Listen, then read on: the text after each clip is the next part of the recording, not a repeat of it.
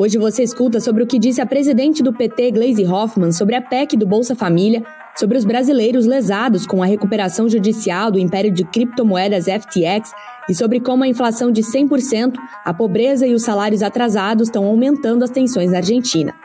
Antes de escutar, não esquece de se inscrever aqui no podcast para ficar por dentro de todas as notícias. Esse é o Ouvir um Podcast da Bloomberg Linha.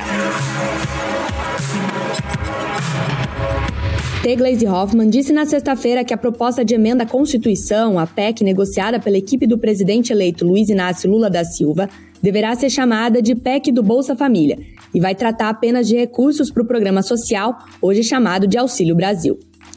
De acordo com a deputada, a PEC visa retirar todo o Bolsa Família do teto de gastos do governo federal. Demais questões, como o reajuste do salário mínimo, por exemplo, vão ser discutidas dentro do valor do orçamento, com o remanejamento das despesas.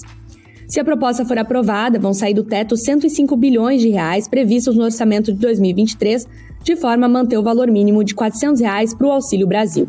Outros recursos devem garantir o aumento do valor mínimo para 600 reais e para o pagamento do adicional de 150 reais para famílias com crianças de até 6 anos. Durante discurso em Brasília na última quinta-feira, o presidente eleito Lula sugeriu que existe uma incompatibilidade entre a assistência social e a responsabilidade fiscal.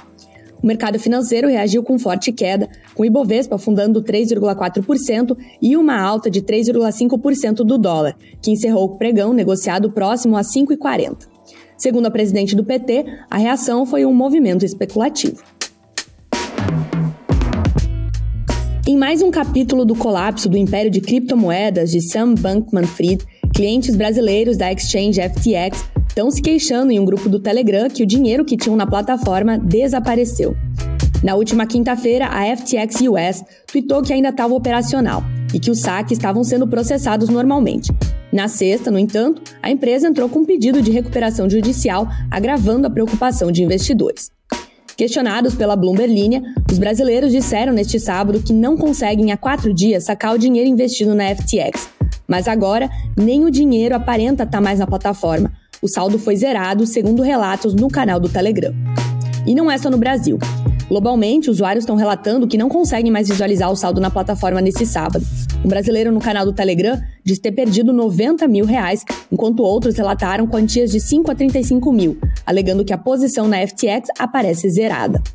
Depois de suspeitas de que a plataforma tivesse sido hackeada, Ryan Miller, conselheiro-geral da FTX US, tweetou na noite de sexta que estava, abre aspas, investigando anormalidades com movimentos de carteira relacionados à consolidação de saldos da FTX entre exchanges, fecha aspas.